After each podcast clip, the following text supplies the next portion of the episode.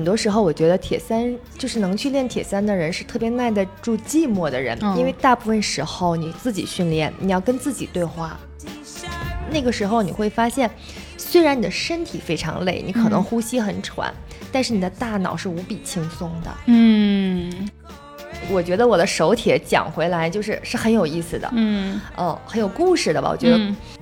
嗯，那个时候医生跟我说你要停跑，不能骑车了。那个感觉是什么感觉？就突然有人给了你一闷一闷棍的感觉，你知道吗？所有的事情，不管是运动、生活，其实最终讲的就是一个平衡。任何的事情，不管你运动也好，你做什么都好，你最终是服务于生活。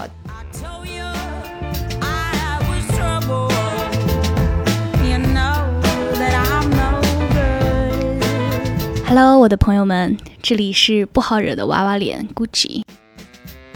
在大材小用的播客系列里，我将和各个领域的高级运动玩家们畅聊运动这门自我对话的语言。我们拒绝按头安利，姿态轻松，直观有趣。大材只需小用，欢迎你来。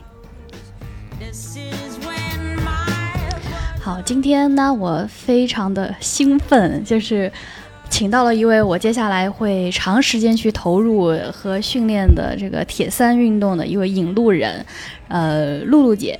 然后我们很偶然，然后因为这个铁三，因为我持续的对这个运动很感兴趣，然后想备赛，然后呢就网罗身边的朋友来帮我找专家，然后呢就找到了这么一位专家，还诶没想到一抓一个准儿，还是位打铁两次的这个资深人士，然后恰好呢还是。一位长得特别漂亮的，而且有两个娃的一个妈妈，就是很难想象所有这些标签都全部放到一个人身上，所以我就特别好奇，然后特意请到露露姐来，我们来好好的聊一聊，就是铁三，尤其是女孩来打铁这样的一个 行为，这个逻辑在哪里，以及这个过程中的一些收获。好，欢迎露露姐，大家好，大家好，啊，我叫崔成露，大家就可以叫我露露。嗯嗯，要露露姐，不然介绍简单介绍一下自己，这个做从事什么，就是跟跟铁怎么结缘的啊啊！我是做大健康的，跟医疗有关的，跟铁结缘啊，也跟我们的疫情有关吧。其实就真的很偶然，如果没有疫情，我可能一辈子都不会跑到户外去跑步啊，很难想象。但如果我没有去尝试路跑的话，也不可能有铁三。嗯，对，所以其实是疫情二零年你才开始跑步，对，因为当时健身房全部都关了。以前我就是在健身房自己也有一点那个健身的知识，然后自己没有请教练，自己去练，然后经常的去踩椭圆仪。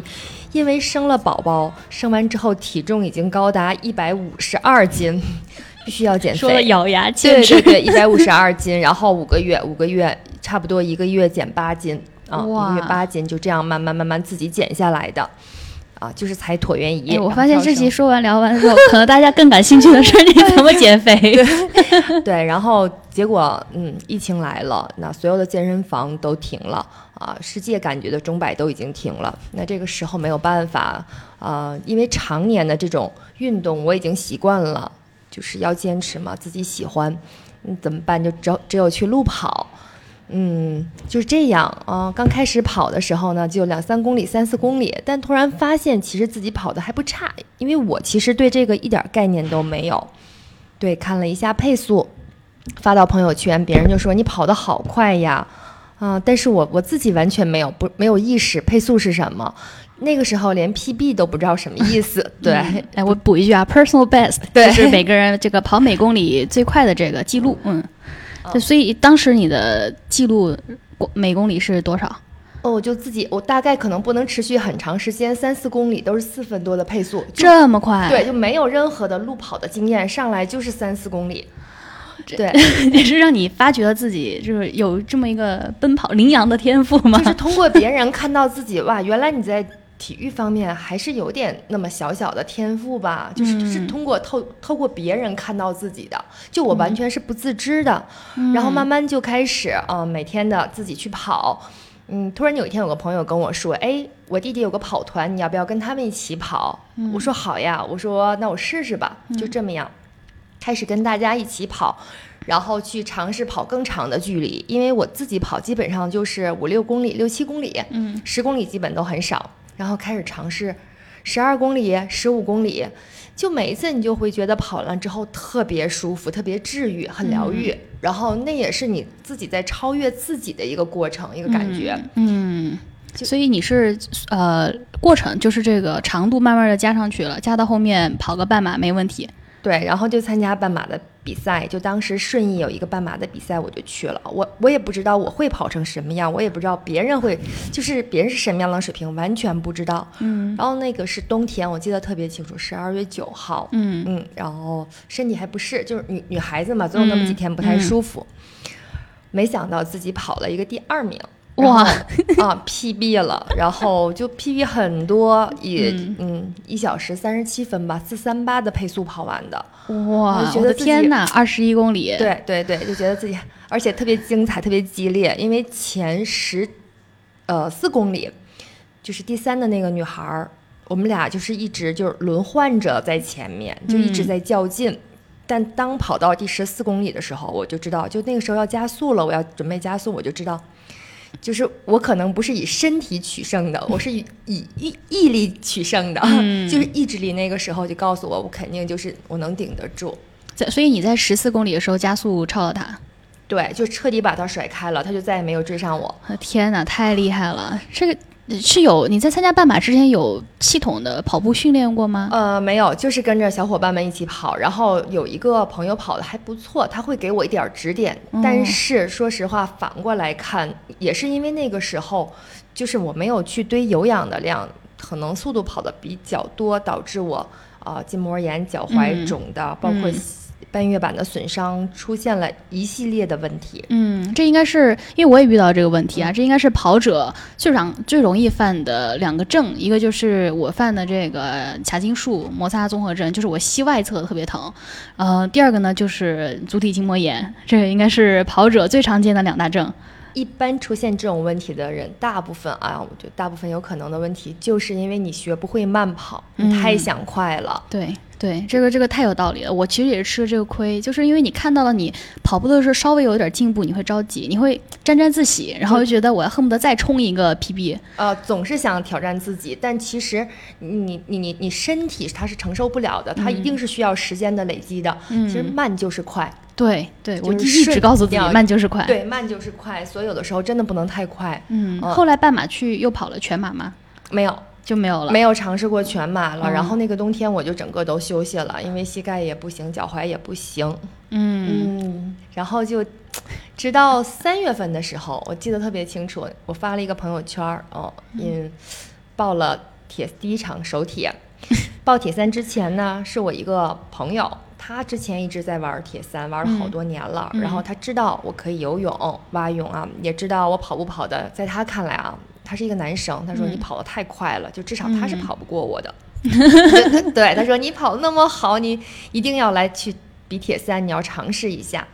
啊，我我当时就很不想报名，因为我觉得第一，铁三的游泳一定要是自由泳，蛙泳嗯太费腿了。嗯嗯，对。然后第二呢，我觉得三项五十多公里加起来，想了想，我觉得我完成不了，太嗯难了。嗯怎么可能？自行车已经很多年没有骑过了。嗯，当时就是奔着标铁去的。对，标铁铁是呃一公里的游泳，呃，一千五百米的游泳，嗯，一点五公里游泳，嗯然后四十公里的自行车嗯和十公里的跑步。哇，对，而且就是最要命的是连着一起。对，然后我觉得怎么可能呢？我嗯我我觉得我完成不了，嗯，而且游泳对我来说，在公开水域，想想我都觉得特别害怕。嗯然后我朋友就给我鼓励，就让我嗯报名。我说那我没有那个体检，他说我我我我来帮你弄。嗯，深水证我说我也没有，他说就是给你解决万难，排除一切障碍，都给你解决了，就是要让你报这个名。嗯我说我没有自行车怎么办呀？我说我连车都没有。他说没关系，车后面我给你想办法。嗯，就在这什么都没有的情况下，我就报名了。所以啊，就是要完成不可能的任务，还得有身身边这样的一个对，不可能的朋友。对，引路人啊，然后就开始了吧。然后朋友呢，刚好就是他有一个朋友，自行车呢是嗯不怎么骑，放在他家，嗯，但是那是个男车，不是我的 size，、然后我就骑着那个男车就开始跟他练，嗯，可能一周骑两次吧，嗯、也不懂什么叫做骑车，其实是有踏频的，嗯。对，经济踏频，我也不懂什么叫踏频。第一次，他说我带你去骑一下赛道吧，呃，现在想想挺虎的，因为嗯是没有封闭的路段，在金海湖嘛，也没有穿骑行裤。因为你要骑行时间比较长，你要穿骑行裤，它是有一个垫子，我是嗯没有穿骑行裤，然后就骑了四十公里，那真是挺虎的。那四十公里骑下来我就生病了，就是也因为控车不行，速度又比较快，你是喝不了水的，嗯回家就嗓子发炎，就感冒咳嗽，嗯马上又要比赛了呀，就病了半个多月，游泳也游不了。那个时候自由泳根本我嗯拿着板二十五米我都游不到头儿，就是单侧这么交替游都游不到头。所以你所有这些的时候，你都是已经报了名对的时候，对是先报的名才去开始。嗯，这是很有趣的故事。对，然后但是很感谢身边有很多呃很多好朋友，很多帮助我的人，大家就开始帮我，呃，我的游泳教练帮我解决游泳的问题。对，然后我这个引路人呢就带我骑车，那跑嗯步就不用说了，本身我跑步也不是特别弱，嗯自己就保持一个状态，这样一天一天的去准备。那个时候累的我每天回来就什么都不想干了，什么还看娃真的看不了了。啊，你还有两个小朋友呢，当时。，对你还要给嗯孩子看着老大学习，还要给他们做饭，你还要去训练，你还有嗯其他的事情，啊，这天。对，而且我记得你跟我讲过，你一天你得至少砸三四个小时在是的，训练上。是的，是的。那个时候早上基本上四点半五点就要起床哇，，天哪！晚上累的我不到九点就睡了。为为什么那么早起床？是为了晨跑吗？啊，因为早晨车少，骑车比较安全。哎呦，我的天！对，而且你训练项目比较多，你后面还有其他的事情，那你只能拿出早上的时间早起，你把它都要做完。这是当妈的女铁手啊，这真的是太拼了。所以就是因为热爱，所以坚持嘛。你就是喜欢运动，所以你就愿意为它去拿出时间跟精力。啊，我的天！所以这个时间持续了多久啊？就是第一次备赛备赛，而且还哦病了半个月。对，从三月八号报完名开始，嗯我大概四月份才开始算正式训练吧。比赛是五月十六号，我记得特别清楚。对，首铁五月十六号，嗯就是一个多月的时间。但赛前一周呢，你基本又属于一个马上比赛了嘛，嗯调整状态了，就不能再去上强度了。嗯，但是第一次比赛的赛感真的是一言难尽呀。就是比赛的现场赛感都是一言难尽。呃，对，因为那天我记得特别清楚，早上起来金海湖就是下着蒙蒙小雨。嗯呃，我之前有跟朋友去过两次公开水域游泳，你要穿胶衣的，因为水嗯温非常的凉，很冷啊，穿胶衣。就你觉得你可能还行吧，但也害怕啊，因为有朋友在旁边。其实你就觉得啊，游两下，嗯，看看他，你心里就还觉得还好，觉得嗯，一千五百米那么多人，我怎么也能游下来。但但是到了比赛当天，完全不是这么回事儿。嗯我一跳入水中，腿就开始发软了。嗯，我就根本蹬不了腿，打不了腿，就浑身没劲儿。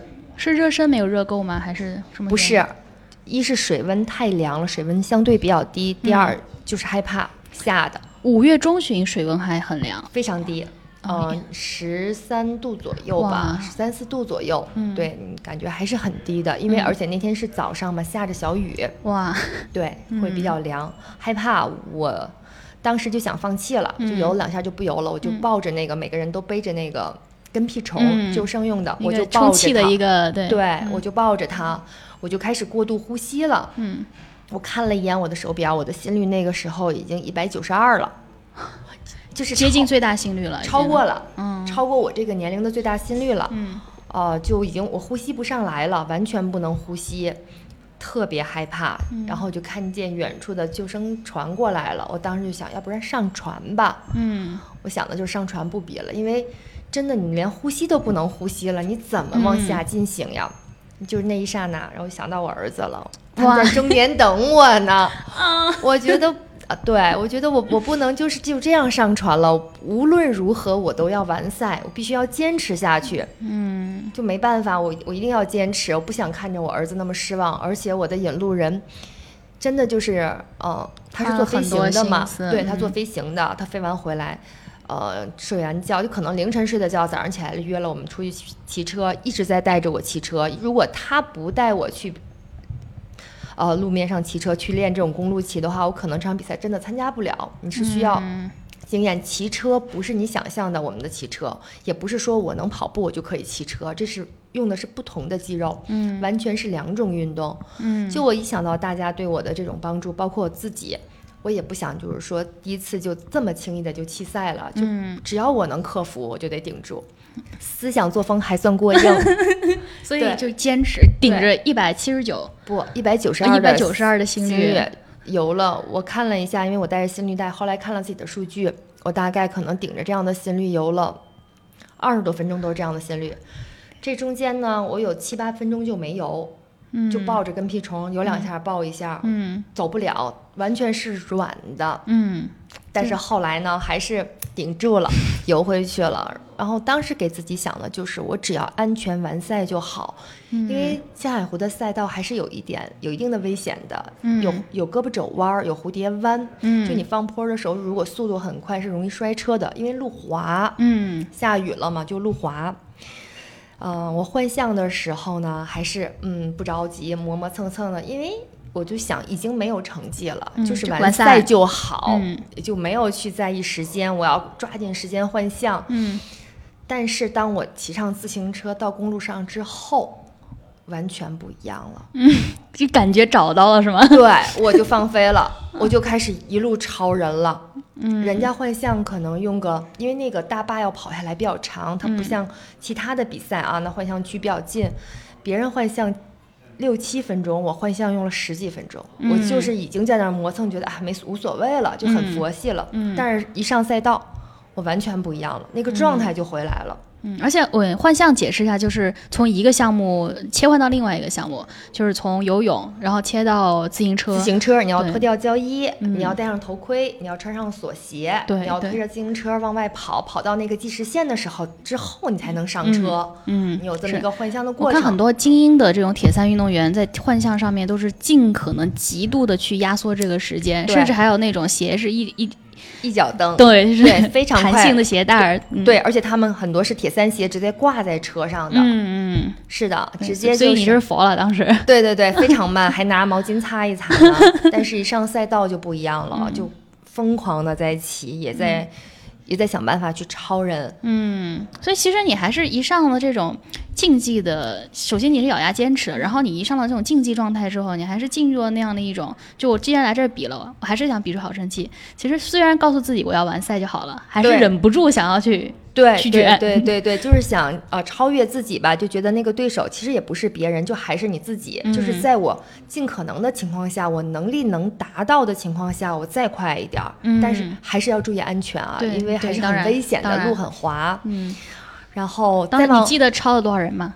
呃，应该挺多的，因为我其实比到最后，我自己没想到，我年龄组手铁是第七，哇，对，第七名，然后太厉害了。啊，特别有意思，就我觉得我的手帖讲回来就是是很有意思的，嗯，嗯，很有故事的吧？我觉得，然后就开始骑骑了两圈之后跑步，嗯，我自己都没想到我的状态跑步的时候状态那么好，因为你其实骑完四十公里之后，你的腿是软的，你刚用完腿部肌肉嘛，嗯，但是下了车之后我就开始跑，状态非常好，一抬腿就直接四三零的配速。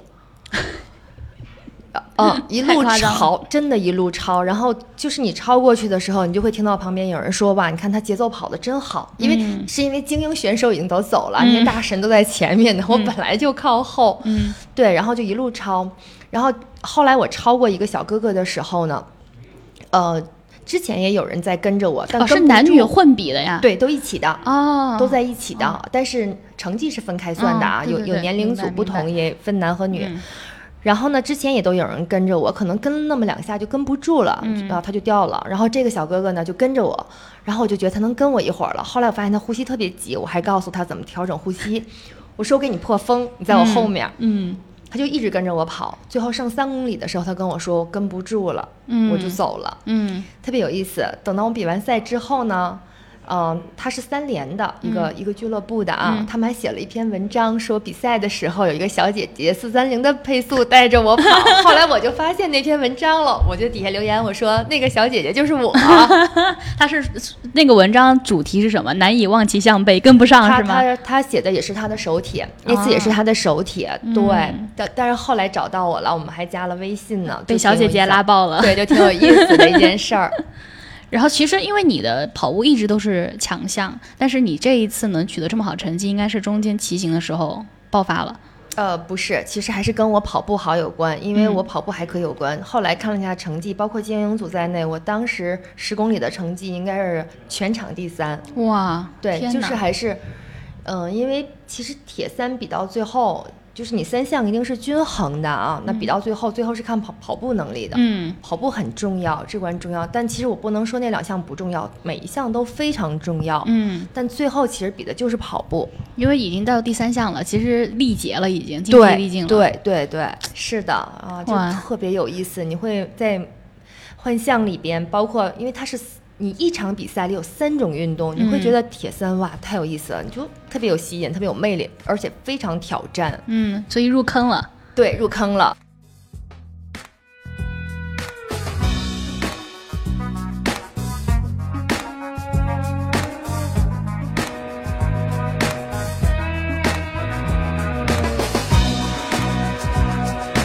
当时是在金海湖入的坑首铁，就北京金海湖。对，然后第二二场你去了千岛湖。对，然后。呃，这比赛下来之后就觉得哇塞，就没想到哇，我以为我去比赛得几十名呢，结果第七，然后，哎，那我是不是努努力，有机会可以再往前一点点？就一下子看到了自己的那个 希望对，然后就开始筹备买车，然后买骑行台、买锁鞋，就开始买所有的装备。对，嗯当你都买完了之后，呃，你这个过程中我也在训练，我就会发现我的膝盖触电感非常强，嗯非常不舒服，呃，就去了医院，发现自己的半月板二度撕裂。嗯那个时候医生跟我说你要停跑，不能骑车了。那个感觉是什么感觉？就突然有人给了你一闷一闷棍的感觉，你知道吗？就是你突然刚刚要起飞，哎，嗯我找到了自己热爱和喜欢的一件事情，而且好像成绩还可以。结果一闷棍，啊，我太能想象了，连我这种刚起步的跑步菜鸟，嗯，我这个摩擦嘛，髂胫束摩擦，跟我说要悠着点儿，我就悠了三天，我都真的就觉得就全身不舒服。憋得慌，对就有劲儿没地儿使、啊。对对对对对，太难受了。但是我我后来就自己回过头来看，就会发现所有的事情可能都是最好的安排。为什么这么说？因为我的游泳太差了，人家比赛有可能再慢，就慢点儿的也都是个呃四十内的吧。我那次比赛游了四十多分钟，四十六七分钟，将近五十分钟，嗯而且自由泳基本上就根本游不了。嗯也是因为我不能骑车，不能跑步，我只能游泳了。嗯我那个时候就疯狂的练游泳。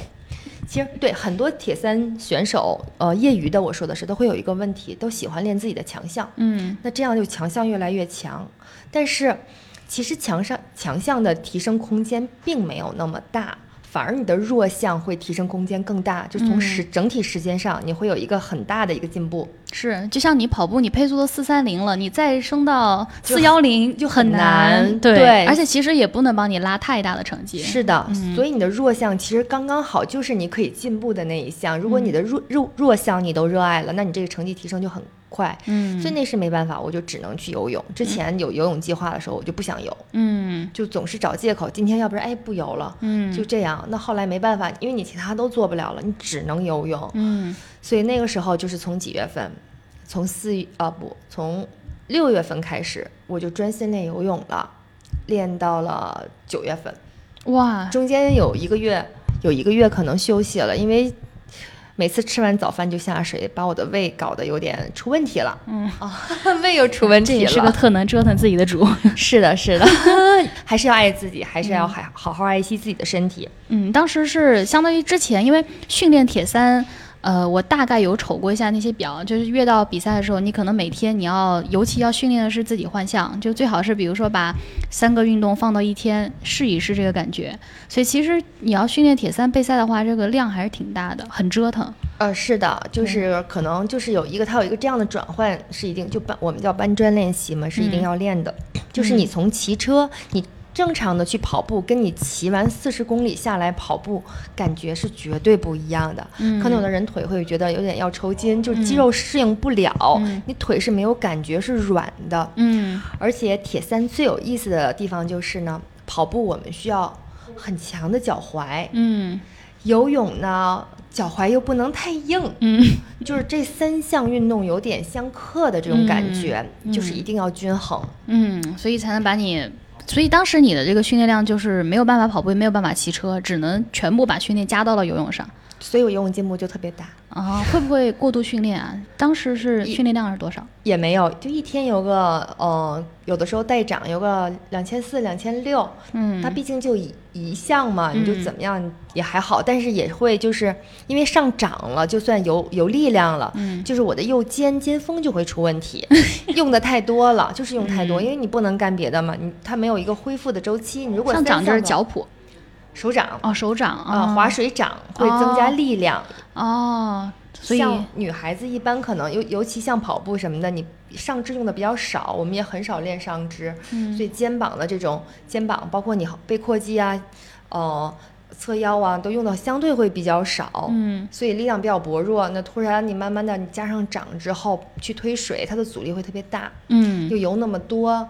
当你那个疲劳的时候，你用不到那块肌肉，你肩的位置对的不好，它容易受伤嘛，摩擦，所以就肩峰撞击了。对，哎呦，所以又又去医院。对，又去医院，就是把自个儿胃病也吃出，呃，也游出来了，然后接下来就开始折磨肩膀了。但是肩肩峰撞击不好治的，这个还是得悠着来。呃，就是还是通过训练加强你有一些薄弱的肌肉力量。嗯，对，通过训练，然后把掌摘掉，然后慢慢的就先去找水感吧。然后就是你越想着急快，你越快不了。嗯，你要很多时候现在发现你要回过头来去沉淀。去练最基本的东西，可能连一个打腿，你可能要反复的去练，嗯，这些才是你把这些这些基础做好了，才是你你才能够进步，而不是说你真的就要一定要去自由泳游多少，嗯。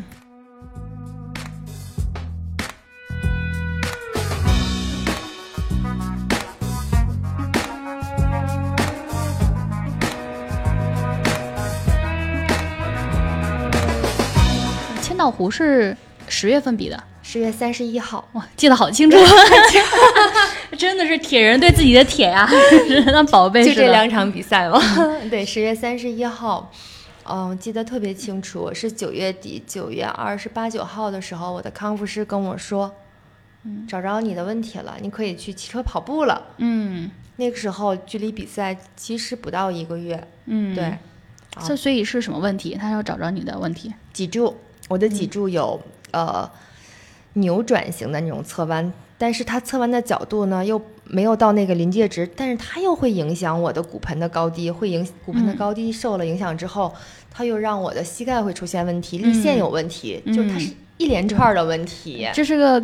打基础没打好，这就是房子那个地基没有打好。对，为什么我听到这个特别有感触呢？就是我当时找露露姐也是请教关于这个脊柱问题，因为我也是因为这个髂胫束摩擦，然后我就去医院拍片儿，然后顺带手呢就把这个脊柱全片给拍了，拍了就发现侧弯，然后我才恍然大悟，因为我侧弯引起了我的高低肩，还有我的这个整个脊柱是。呃，到骨盆那儿是向左，所以呢，到肩膀这就会往右去耸肩，所以我的左腿是强势腿，那强势腿就会有更多力量压在左腿，所以我跑步的时候左腿的膝盖开始疼。是，所以就越强，你身上因为你是不均衡的，所以你的力会越压左腿。所以我左腿开始，然后我右腿一直从来没疼过，所以我一直在蹂躏我的这个左腿。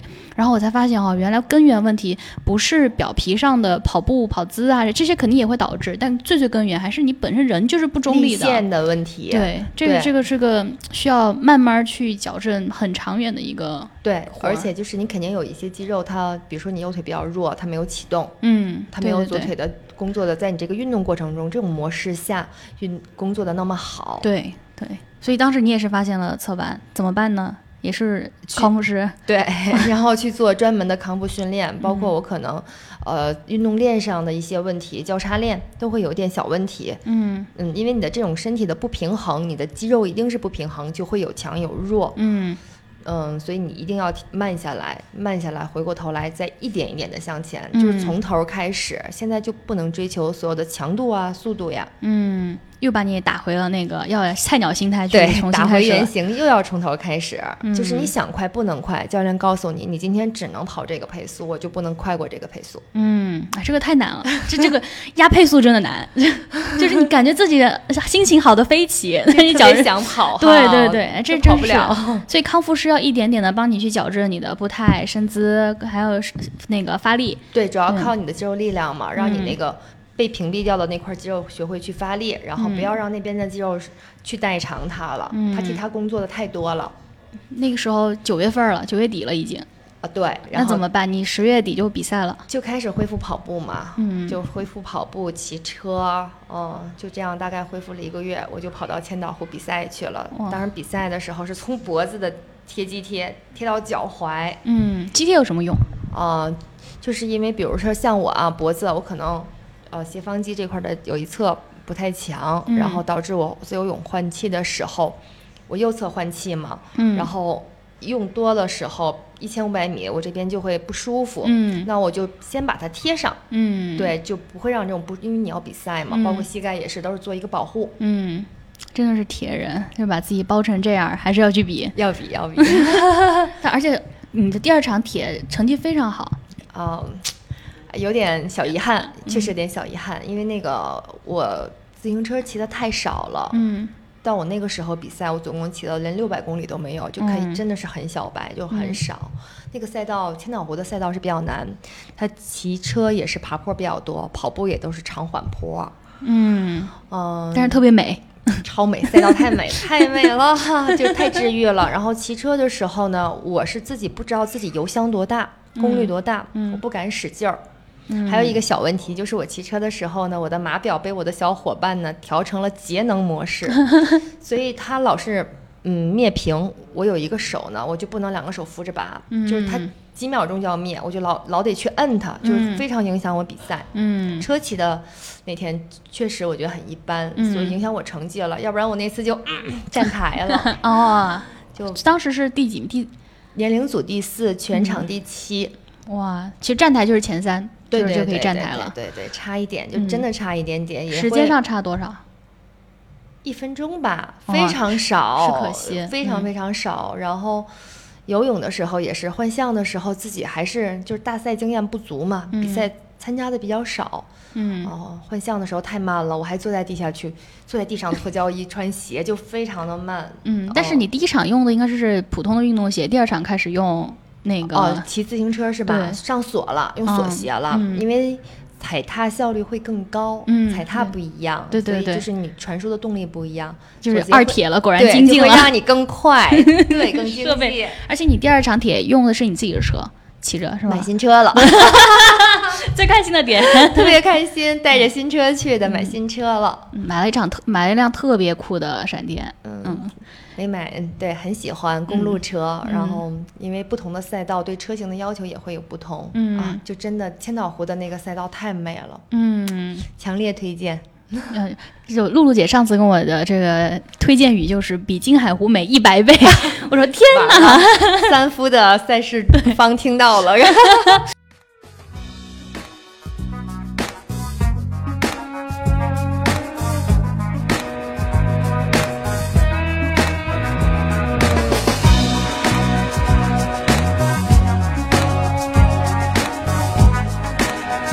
好介绍一下吧，就是这个铁三在国内的这个比赛是是怎么样的？是为什么又有金海湖，又有千岛湖，还有别的好多？我就是我在入坑之前，我都是听了好多，我都整个就是懵。嗯，它是这样的，它的赛事公司是不同的，像三夫或者是千岛湖的赛事公司呢是 STC，这些都是商业的公司，做商业赛事的。嗯嗯，还有就是中铁协的，嗯嗯，这中铁协呢就有点联赛的意思，有很多它分的组就会比较多了，比如 U 十、U 十二、U 十四，嗯然后精英组，嗯，U 是代表什么？啊，年纪比较小的啊，Under 是这个意思，对对对对对，是这个意思。明白明白。嗯，不同的赛事吧，然后中铁协的比赛是会可以给你认证运动员，比如三级运动员、二级运动员、一级健将级。嗯，哇，健将就是超级精英的那种。对对对，会有这样的一些认证。嗯，怎么样能拿到这个运动员认证？就是比了就可以吗？成绩。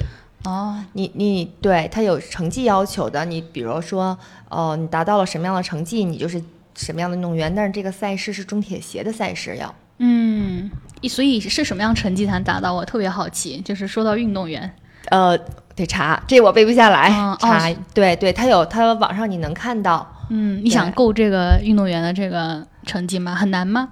呃，我觉得二级我应该通过训练是可以，但是我我现在就会，呃，因为自己的伤吧会比较多，嗯，没有之前那么激进了。嗯，我在想这个东西是我要玩一辈子的。我要我要给自己就是一点时间，慢慢慢慢慢慢的，因为很多事情不是你想就不是一蹴而就，是一定需要时间的沉淀，时间时间的累积，嗯，才能达到那样的一个竞技状态，嗯，而且它就已经是融入到你的生活中了，嗯，你不会再说啊，因为就是因为喜欢才去坚持，因为喜欢没有理由不去做它，嗯。你任何的事情，不管你运动也好，你做什么都好，你最终是服务于生活的，对吧？那你我们做这件事情是为了让我们生活的更好，嗯，所以对他有了新的这种感触吧和认识，就不像之前那么激进了，嗯。当然，我说的我不那么激进了，并不是我不热爱或者我不去做这件事情，我依然在做，嗯。我在来之前还起了个台子，哇，天哪，在家里，对，在家里骑了一个台子。就像你每天吃饭喝水一样，就是没有什么大不了的，嗯，太厉害了，不是一件多么不一样的事情，它就是像就融入到你的生活中了。所以与之前相比，你拿一个第三，我们咱们把这个，比如说运动员称号啊，或者这种成绩啊、title 啊这些，然后拿来去做一个彰显你身份的一个方式、一个工具。现在你是身处这个运动本身了。所以你拿它再向外部去展示的意义已经不在了。对，嗯，对对，之前你就非常非常非常想要成绩，很想要，但是如果后面啊，你你就像你生活中你刷牙、洗脸、吃饭一样，如果。你每天做这样的事情，最后你得到了收获了一个成绩，你说我高兴吗？当然我一定高兴的。但是这不是我做这件事情的目的了，已经是不同的了。已经你不会再跟外面说，我今天刷牙只用了三十秒，是吧？是的。所以刚刚说咱们说的这个比赛，那金海湖、千岛湖，它是都是隶属于三夫，不是？呃。呃，金海湖的赛呢，苹果这个赛是三夫的，嗯，啊，是我们北京这边的一个三夫的一个户外公司。然后千岛湖是南方的，上海的 STC。哦，那我因为这两个老是是我最常听到的两个铁三的比赛，有可能是因为咱们在北京，所以金海湖是最近的。对，然后千岛湖应该是最美的。可以这样，太美了。因为千岛湖那个地地域它本身就很美，它有一千个岛屿组成，嗯，它所以它赛道非常非常的美。你想南方的那种有水有山，嗯啊。太美了！你下一个还有目标吗？再打一个千岛湖还是？本来五月二十二十几号，二十二号还是二十一号，就是有有一场比赛的，嗯，但是因为疫情的原因延期了，嗯，所以你是本来是要铁三打三铁，对，所以就就延期了。但是还好，心态还好，也没有觉得哎没有比赛了，就是那有比赛就去比比，享受比赛；那没有比赛了，你就做你该做的事情就好了。嗯，其实你还是很自然的进入到了一种。比呃铁三之前那种竞技状态已经融入你的生活了，你不需要说好像哎呀比赛没了我就白练了，我的状态白保持了，不会。然后就是你平时我不是为了比赛而去运动的，就是刚才来之前还有一朋友问我呢，哎，你最近没看你发圈，你有在运动吗？我说每天都在运动啊。他说你没有比赛了，我说我去运动不是为了比赛，嗯，对，嗯，就是就是喜欢它，就是喜欢运动本身。但是这个成本也不低啊，牺牲，尤其是咱们一方面看，其实追求铁三啊，现在去看它是三项运动的结合。对，你要是在一项运动钻的深，它其实都会很需要成本了，时间成本、精力成本，还有金钱的成本。对，现在是把这三项全结合起来一起玩，这其实花销是很大的，精力花销、钱的花销。是的，所以就是铁三在国内是非常小众的，因为。它入门的门槛还是相对比较高，嗯，它所谓高的一点，首先就是游泳，嗯，因为我们国情决定的不是说像至少像我们这个，嗯，八零后也好，九零后，不像现在的孩子啊，从小就学游泳。那个时候我们小的时候，很多是没有学过游泳的。嗯，那你到后期，你再拿出精力时间去学游泳，嗯啊，有的人这么大了，他会怕水，嗯非常害怕，所以这首先就是一个门槛了。嗯因为国内现在很多玩铁三的都是，啊，游泳退下来的人特别多。嗯，对，我看好多都是那种专业运动员，对然后对来玩一玩铁三。对，对其实很多跑步的大神，其实他们就是不会游泳嘛，游泳不行。如果行的话，来玩玩铁三也应该是非常厉害的。但投入真的也是，你看你游泳你要找教练，对你还要指导，而且你打二铁的时候还请了非常专业的教练，对是的。一个圈内的一个大神来指导，对对对给你出计划，对对这些投入真的还是蛮高的，是的，嗯，但是值得，嗯。喜欢还是因为喜欢，嗯。包括可能买一部自行车。嗯。刚开始啊，我第一次我记得跟小伙伴一起去骑赛道，他们说那车二九九。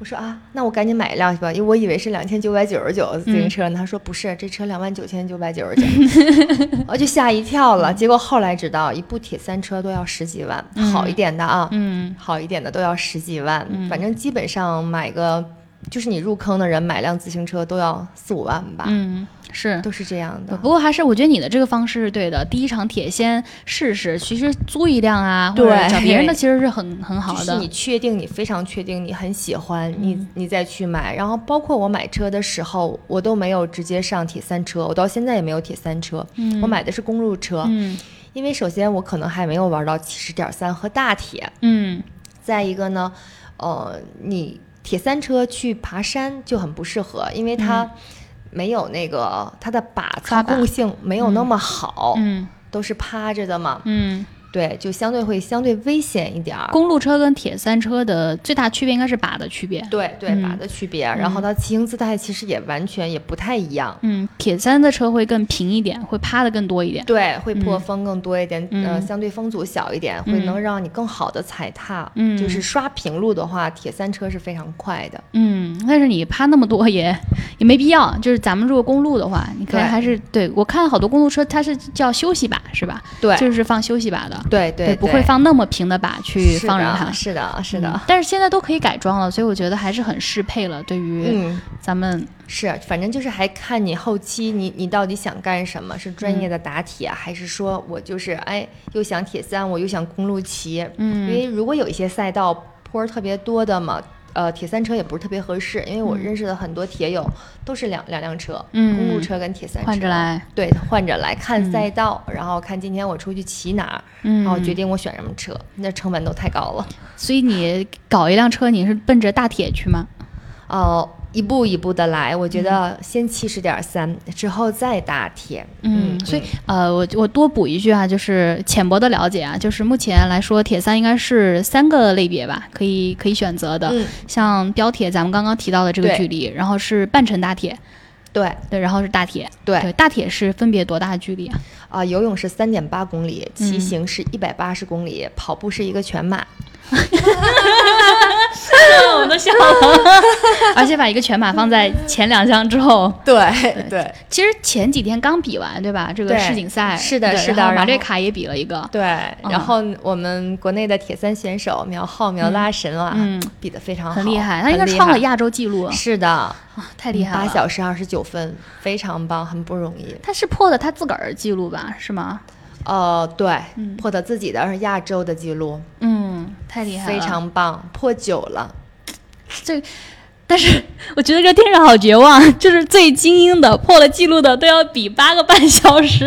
哦，昨天昨天跟朋友一起聊天，我们一个朋友曾经去新西兰比大铁，嗯他游泳很快，游泳三点八公里，不到一个小时游完了，骑车也还 OK，这鱼做的吧？但是跑步呢是走下来的，嗯，走了七个小时。天哪！就全马的时候，就他说他喝水已经完全不吸收了，跑不了，一跑肚子里全是水，胶吃太多了。嗯昨天刚聊着，哎呀，胶是在骑车的时候吃的吗？嗯，游泳之前会吃，嗯吃一根胶，然后上来之后骑一骑车会骑吃胶，这是属于战略性的食物吧？对对补充能量，但是你吃太多会电解质紊乱的，嗯嗯，对，就完全肠胃已经不吸收了。有点可惜，而且我看我回头看了一下那个这次世锦赛的一些报道，里头退赛了很多啊。啊，会不确定因素太多了。一场比赛，尤其像嗯大铁这样的这么长的一个距离，你不知道会发生什么样的事情。我记得我手铁金海湖的时候，你就会看到旁边有小伙伴爆胎的，有摔车的，都是血，很多不确定因素。去比赛就是一句话，一定要安全完赛，安全完赛。对，这个太重要了，尤其是这种挑战极限的、体力极限的，这个时候一定得对自己。有很强的自我保护意识，其实就是得有逼数。他就是我看，其实精英的运动员是非常非常保护自己的，他们甚至有在比赛前一天宣布退赛的。是的，身体不适，就是你。不能就是啊，我去逞着能，我去上吧，因为对身体，你可能因为这场比赛，你后面要休息半年，嗯，三个月，那真的就是得不偿失了。嗯，这让我就是想起我自己为什么会入这个坑，然后开始去为这个事情去准备呢？因为我很喜欢铁三这，像刚刚露露姐讲到的这三项游泳，它是一个博弈的感觉，就是一个练你的，有点像拮抗，就是有一个练你的前肌，一个练你的后肌，就二头三头在拮抗的感觉。我很喜欢这个点，反而是这种拮抗的微妙感，让我觉得。觉得我好像我脑子有有处使，因为大家一想到运动就觉得这就是一个使蛮力，或者是刚刚咱们说的坚持，一定要坚持，坚持又胜利。但是往往这种所谓的坚持观蒙蔽了你，一定要知道怎么聪明的去使这个力气。对。然后我就看到，哎，铁三这种又有战略，你还换项，对吧？你换项还你得你得看怎么换，而且你每个赛道你得研究。然后要下雨了，还有不一样的这个策略。是的。吃要怎么吃？然后前一天去怎么样去适应场地？我觉得哇。这简直是一个这个宏图大略的一个事情啊，太适合我干。嗯，我觉得运动成绩非常好，运动是靠脑子的，不单单是身体，一定是靠脑子。哪怕连比赛你可能都有战术的，嗯嗯，可能在赛场上你要怎么让要拉爆你的 对手，对，都是有战术的，一定是有战术的。还有刚刚咱们说的这个破风，但是比赛上是应该是不鼓励你跟在这个别的骑手后面吧？分龄组选手是不让有破风的，不许跟随的。嗯嗯，会罚时。哦，是这样。因为我看，我觉得当时还觉得很有趣，就是破风应该好像是能够节省你百分之二十的，会节省体力。对，破风破水都可以。哎，水是可以跟的吗？呃，对，但是其实你也在水里，可能你因为你不知道它是什么水平，它游的直不直，你没法跟。就是一，你要游的直，你游的是一千五百米；你游的不直，你可能游了就是一千六。嗯，明白明白。所以这个还是有意思，因为我现在还没有在公开水域练过啊，我还挺期待的。但是我听好多人讲，就是游泳池跟公开水域完全是不一样两回事儿，就是你可能。专业运动员在泳池里游的特别好的人，到公开水域，他可能突然不适应，他第一次他不会游的，他游不了的。嗯，对，而且其实公开水域还挺，还是要克服一点这个恐惧心理的恐惧。对我，我有一次就是那个游的，在十三陵游，游去了大坝那一边，底下其实就是水草，我不知道什么划着我的脚。哦，我那天游的特别快，PB 了。吓的，是怕后面有鲨鱼追吗？就是我觉得是有蛇还是什么，就一直缠着我，我害怕了，然后就疯狂的游，我就想回到岸边，然后就 PB 了。这这这些故事怎么都这么峰回路转？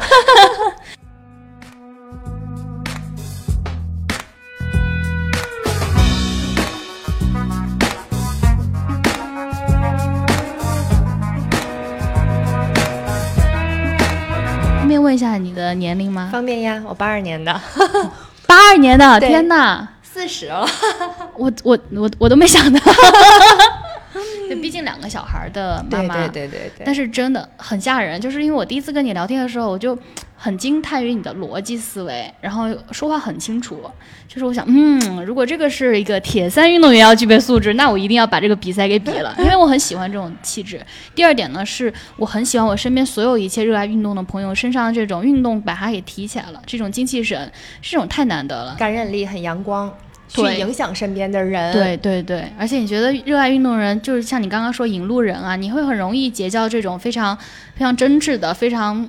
不自私的这种感情，很简单，很简单的都是。对，这是运动群体，我觉得我特别特别喜欢的一点。这应该就是叫运动给你塑造的，就是我们说打铁，铁人，铁人，对，不是说表面上听着所谓的这种酷啊，我是一个这种意志的铁人。我觉得是方方面面的铁，是的，是的，是筹备上的铁，是。这点我真的，我真的觉得，我 刚刚都惊讶了。天哪，四十，然后你是现在这样的状态啊！我特别想大家。为什么咱们不是拍的视频？我特别看看，就是多么好看的一位小姐姐在这儿。那你接下来呃继续打，继续往下走。对，如果有更多的女孩儿想要去搞这个比赛，就是像我这样啊，就是没有逼数，然后对自己又有点迷之自信的，你觉得最最你想给他们最中肯的建议是什么？嗯，首先你确定你非常热爱这个铁三，嗯如果你确定了之后，那好了，我们就开始一步一步的，你要开始练习游泳、嗯跑步，嗯呃，骑车。其实很多时候，我觉得铁三就是能去练铁三的人是特别耐得住寂寞的人，嗯因为大部分时候你自己训练，你要跟自己对话。嗯可能你在训练的那个过程中，你会去想，我这段时间我的工作、我的家庭，你会去做很多反思，你也会想一想我未来后边的每一步计划。那个时候你会发现，虽然你的身体非常累，你可能嗯呼吸很喘，但是你的大脑是无比轻松的。嗯。说到这个啊，我补一点，就是我几呃，我几年前在看一本书，叫《强风吹拂》，是讲那个香根一传，就是日本的大学生的这个马拉松接力赛。嗯他在这个小说里面有一个观点，我看了，我后来去研究了一下，就是人第一个是叫 runners high，就跑者高潮。嗯他说，区别于跑者高潮，还有一种概念叫 zone，就是你进入到了这种区间里头。前一个呢，可能你是通过身体呼吸和状态的一种律动，你可能达到。其实很多人都感受过跑者高潮的，嗯但是第二种 zone 呢，就是很难，它其实是一种突然的、突如其来的、很鲜明的、强烈的感觉，让你猛的一下，你的头脑就把身边的噪音全部都屏蔽掉了。我有过这种感觉，嗯我什么时候这种感觉？我有一次跑着跑着下雪了，那天跑十五公里，也是呃有那也算是一次 PB 吧。嗯然后跑的时候，我就觉得我什么都听不到，就是特别安静，整个世界。嗯我有那么一次就跑到那样的一个状态，你一说我就特别有共鸣，特别理解。好羡慕，因为因为其实连这个专门讲这种马拉松的书里面都说，不是每个人都有这样的幸运，因为它不仅是你要刻苦练习，它还是你是不是就是这样的体质，你是不是就是这样的一个身体，去感受到跑步最大的快乐。他说，其实进入到 zone 就是那种极致的快乐，所以很少见，就跑步很快乐，很喜欢跑步，非常喜欢。天选之人。就整个大脑非常非常的放松，经常都是我很听不到，就是有那种很慢的那种风，就像电影里边演的一样，嗯就是你能感受到的，嗯，就跟过慢动作慢动一，作，对对，就是那种感觉。太好了，我就很羡慕，真的是很羡慕，因为我一直也在追求自己的身心的状态能达到，首先达到跑者高潮，然后呢，我觉得幸运的话，也许我能去感受到那样的一种慢镜头的这种头脑极度清醒，哪怕你四肢极度疲乏的这样的一种感觉，是太幸运了。对对对，这个因为我当时看到这个描述的时候，我特别被触动，我在想，哇，这是什么样一种感觉啊？我没有看过你说的那本书，但是我有过这样的嗯感受，嗯就今天哎呀，就特别有共鸣看来你真的是天选之人。特别有共鸣。所以其实对于更多初学者来说，他可能有一点运动基础都，嗯，就比如说我自己，因为我也跑斯巴达，然后我运动其实强度也很大。嗯、我觉得力量训练我也做了很多，但是当我系统性的去研究铁三的时候，我才发现其实我一点都没有准备好。那嗯这个这个还是呃，是这样的，我给大家一些就是入门选手的一些建议吧。首先就是你不要追求快，一定嗯就是慢就是顺，嗯顺就是快。嗯，对，这是很重要、很关键的一点。嗯然后我们其实大多数，不管你练习什么样的一个游泳也好、骑车也好、跑步也好，你百分之七八十都是用来做有氧训练的。嗯，是的，是慢的有氧。那么，呃，你可以这个有氧，比如说就拿标铁举例子，你去做训练吧。你可能每次跑步的有氧控制在七八公里，刚开始，嗯，不要拉很长的距离，七八公里就够了。那么我们一周可能有跑那么两次有氧，然后有一次小小的速度间歇。嗯前面可能三公里你跑一个有氧的速度，然后休息一到两分钟。这一到两分钟你也可以是走，你也可以是很慢很慢的八分钟配速的这样的跑，嗯然后二十秒加速加一分钟的有氧，这样几组。就是训练是有方法的，包括嗯骑行，其实也是你可以一样的去套。那游泳呢？呃，是你是一个，首先你是一个会会游泳的啊，游的还可以。那如果你完全不会，就这个一定是要找教练的。嗯还有游泳跟其他的是不一样，因为我们正常不管是骑车还是跑步，你就是生活在陆地上空气中的，嗯但是游泳是在水里。嗯水什么最重要？水感，嗯，水性水感，水感，你要去摸水，你要去找水的感觉，你要让水在你的指尖划过你的膝盖、你的脚，就任何一个部位划过，你去找这种水感，这些练习都非常重要，去做一些水感的训练，包括到后面可能你要去做专项的打腿，就是哪怕我现在去做，每次去训练游泳，我一样下水先做完二百米的热身之后。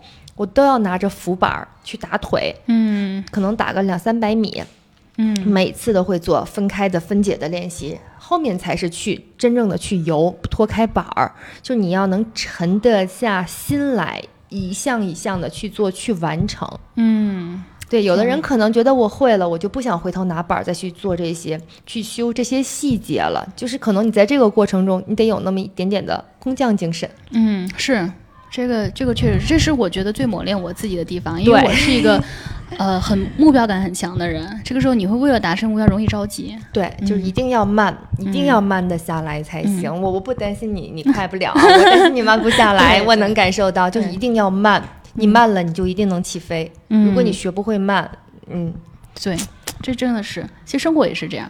但而且还有一个非常隐形的能力的挑战，其实是协调能力，就是协调你的生活本身和铁三备赛备赛的过程中的这些。所有的事情，不管是运动、生活，其实最终讲的就是一个平衡。嗯包括我们吃也是，我们可能百分之八十吃健康的，百分之二十吃不健康的，嗯最终所有的事情都讲的是一个 balance，对都是一个对平衡。对对对对非常重要。就是对，而且你刚刚之前有讲过，你每天三四个小时训练，然后你还要额外再开车到中关村去找康复师，对，然后这来回的时间，然后你康复其实也是一个很慢的过程。是的对，然后你要一点点做那些训练，做那些操，一点点练那些力量。对对，就是而且你就是受伤了之后会很很沮丧，然后你还得一点点把自己从沮丧的心情拉起来你来。要调整，让自己嗯要达到一个很、哎，还让自己的心情不能每天在这种沮丧中，嗯你还得调整你自己的心情、心态。嗯，所有的事情，对，其实生活就是这样嗯，啊、发现问题，然后我们就解决问题，嗯一件一件的解决。我觉得其实铁三啊，铁人这个 Ironman。倒不是最后你获得这个成绩，我这样越发聊下来，我越发觉得其实是你在为了得到这个成绩的过程中，你去克服了所有这些困难，遇神杀神，遇鬼杀鬼，然后这么多的漏洞需要去补，一点点把自己补成了一个铁人。我觉得是这个过程让你变成一个铁人。其实有没有点像所有的事情啊、就是过程吧？对，就是过程可能比你到了那个终点，或者是到那个那个结果，对可能更重要。所以我们就是享受这个过程。对啊，我们毕竟大部分人，绝大部分人也没法像苗浩那样，对吧？那我们只能去找到自己心中的那个成绩的线，可能那个成绩要求的反而不是你冲线的那根线，是你自己有没有在这个过程中沉下心来、慢下来，一点点修补，去抹掉这个沮丧，然后又能够协调好生活，又能活在当下，又能把自己那个虚荣心给一点点的磨掉。就所有这些，我觉得才是那条线，那条铁三的线。当你过程都做到了，其实结果是怎么样的，已经就没那么重要了。嗯又或者说，可能就是捎带手了。嗯，是啊，这个太感触了。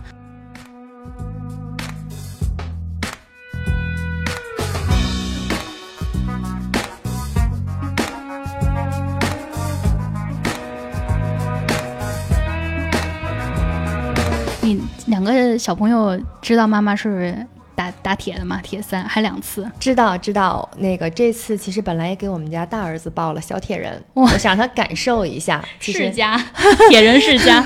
就是想让他感受一下，就是跟我一起上、呃赛场，一起去比赛。嗯然后我觉得三夫这个赛有一个特别好的地方，就是嗯其他的赛是不可以的，三夫是可以家人跟你一起冲线的。哦，就是哪怕你不是呃运动员本身，也可以一起冲。对，就是嗯你看到他回来了，你可以过去跟他一起冲线，哦但其他比赛是不可以的，三夫可以。哦，所以你可以陪你的儿子来冲最后这个。对，，儿子也可以陪我，所以你这种体验感就是非常好，这种参与家人的参与。嗯，哇塞，多少岁啊？